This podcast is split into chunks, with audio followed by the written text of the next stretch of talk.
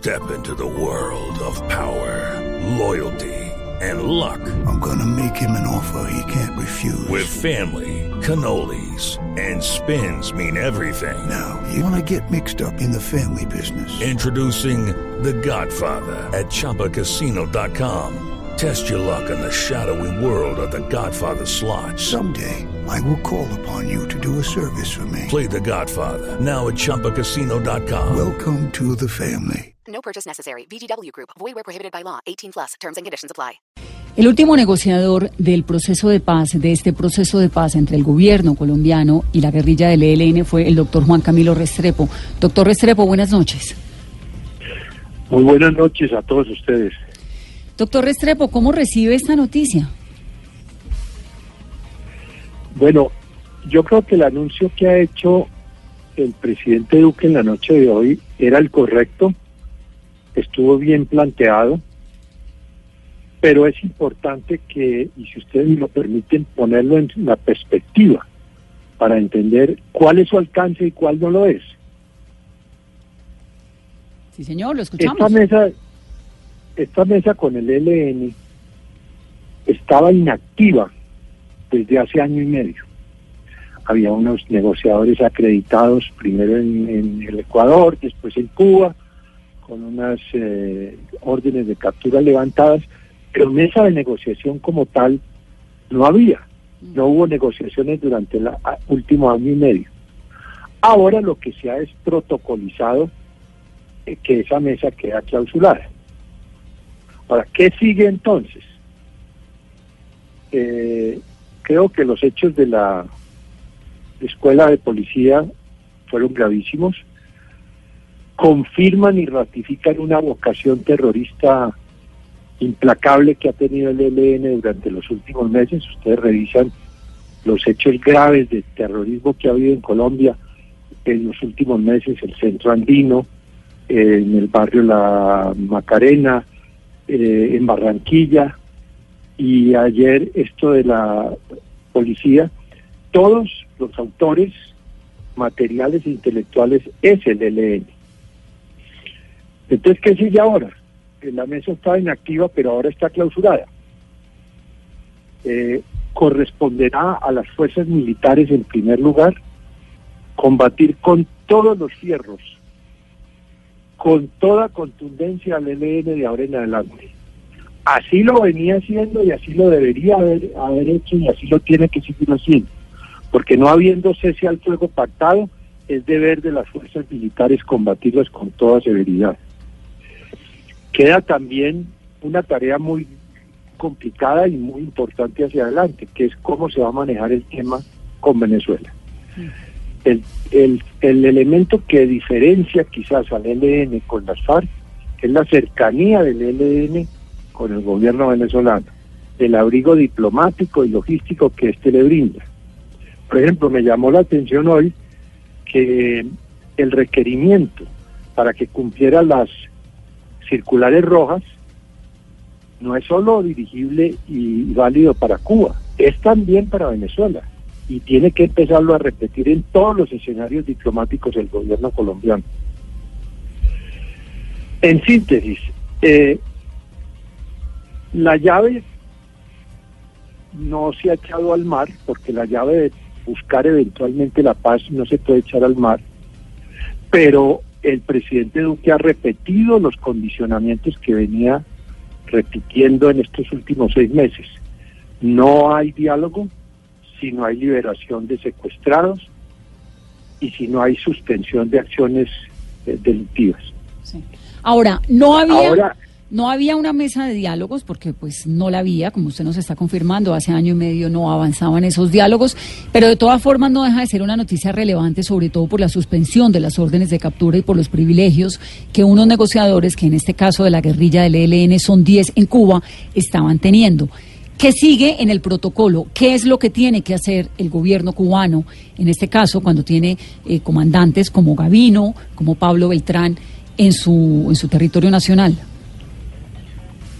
El gobierno cubano, pero también el venezolano, tienen que darle cumplimiento con, a las órdenes de circulares rojas que le quepan o que estén vigentes contra los negociadores o ex negociadores del ELN que estén ya sea en Cuba o ya sea en Venezuela. Pero hay, es una responsabilidad que tiene todo país suscriptor de los acuerdos de, del Interpol. Sí, perdón Carolina, pero ¿hay un espacio allí? Digamos, ¿hay una semana, dos semanas, tres días? ¿Hay un tiempo?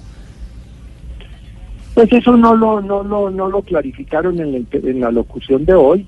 Más aún, algunos dicen que ya habían salido de Cuba los principales negociadores del ELN eh, y entran en una especie de clandestinidad a partir de este momento. Pero A no ser que les echen mano a estos países. Pero cuando usted fue negociador del, del, gobierno nacional o estaba dirigiendo la mesa, ese protocolo no quedó sentado de por de hecho, es decir, si en, en, el momento que se levantara usted de la mesa o se levantara el gobierno o el ELN, se rompía eh, ese ese acuerdo y la pregunta es, ¿Cuba eh, no era garante de este proceso? ¿Y al ser garante no es garante de uno y de otro? Cuba era garante como lo era y lo es también Venezuela. Acuérdense de eso. Esto, en, esta, este anuncio de hoy replantea ante todo las relaciones de Colombia con Venezuela y con Cuba en cuanto a acompañantes de un proceso de diálogo con el ELN. Doctor Juan Camilo. Es el, Doctor Juan Camilo, y luego de esta decisión, ¿ellos para dónde se van? O sea, ¿cuál va a ser el futuro de ese grupo de integrantes del ELN que en su mayoría son cabecillas? Pues seguramente volverán al monte, sea al monte en Venezuela, donde han estado durante muchos años, o acá mismo en Colombia. De Cuba los van a tener que sacar. Cuba no los puede seguir eh, manteniendo allá en La Habana. Y veremos qué, qué pasa en estos días. Pero lo que es muy importante de tener en cuenta es que mmm, ¿qué va a venir ahora? ¿Cómo va a reaccionar el ELN? ¿Qué va a decidir? ¿Va a entrar en una lucha ciega terrorista? ¿Va a reconsiderar sus cosas? ¿O nos tenemos que esperar una andanada y una escalada terrorista nuevamente? En la cual ya estábamos, ¿no? Sí, sí, en sí. En la cual ya estábamos, como lo todo lo de la, la, de las escuelas del General Santander. Es, es muy triste esto, ojalá, yo unas cosas, eh, ojalá que esto no se politice, que esto no se vuelva, como se ha dicho, un arma arrojadiza en la lucha partidista para las elecciones que vienen. Ojalá que la opinión pública rodee como tiene que rodear y debe rodear el gobierno del presidente Duque. Y que las fuerzas militares se pongan todos los fierros en, en esta gran campaña. La, la, fuerza militar, la inteligencia y, la, y, la, las fuerzas operativas por años estuvieron muy distraídas o muy concentradas en el tema de las FARC. Sí. Esa ya es una preocupación que, que, no la tienen encima. Entonces, que se concentren en, darle unos golpes al ELN, quizás más contundentes de los que le han podido dar últimamente. Entendible que no sean tan fáciles de dar porque ellos no vienen no viven acampamentados los del ELN como si estaba las FARC sí. pero de todas maneras entrando en el terreno que hemos pasado hoy el umbral viene un confrontamiento militar muy severo y hay que rodear a las fuerzas militares de inteligencia sin que eso quiera decir que si el día de mañana eh, el ELN se da cuenta que lo está dejando la historia que va a pasar a ser un grupo marginal que no va a tener influencia para cambiar la sociedad colombiana. Ahí está, en cierta manera, un postigo abierto que dejó el presidente Duque hoy diciendo, si ustedes dejan de secuestrar eh, y dejan de delinquir, aquí volvemos a hablar. Eso le quería Entre preguntar. Otras cosas vale la pena en, en su... hacer un, un paralelo, si ustedes me lo permiten, entre el ELN y las FARC. Una de las cosas que más facilitó la negociación con las FARC fue que éstas unilateralmente renunciaron al secuestro y el ELN no ha querido hacerlo. Eso muestra una diferencia muy a fondo. También las FARC decretaron unilateralmente un cese al fuego. El ELN nunca quiso hacerlo unilateralmente. Eh, vamos a ver, es una historia de diálogos frustrados. Este es un nuevo episodio, tiene 50 años de historia encima. Eh, ojalá que esto no vaya a quedar con un telón de fondo de una paño de sangre más para los colombianos que tanto eh, han sufrido, pero la paz que hay que buscarla no se puede buscar a cualquier costo. Doctor Restrepo, ¿Le dio a usted la sensación en ese discurso, en esas declaraciones del presidente Duque, de que hay algún tipo de ventana abierta para volverse a sentar en la mesa de diálogos con el ELN? Tal vez la ventana sería renunciar al secuestro. Él en algún momento al final de la intervención volvió a repetir el mismo mensaje que ha repetido en estos seis meses, diciendo, eh, si el ELN quiere conversar, dijo pues palabra más, palabra menos, tendrá que renunciar al secuestro y tendrá que dejar de delinquir. Eso se podría interpretar como una, una un postigo, lo llamo yo. Eh, el presidente Duque no dijo, yo no vuelvo a hablar con el ELN en estos cuatro años. No, no lo dijo. Digo, ante estos hechos que se han presentado, les cancelo el levantamiento de las órdenes de captura y, y traemos las negociaciones. Ya no hay más negociaciones que quedan canceladas.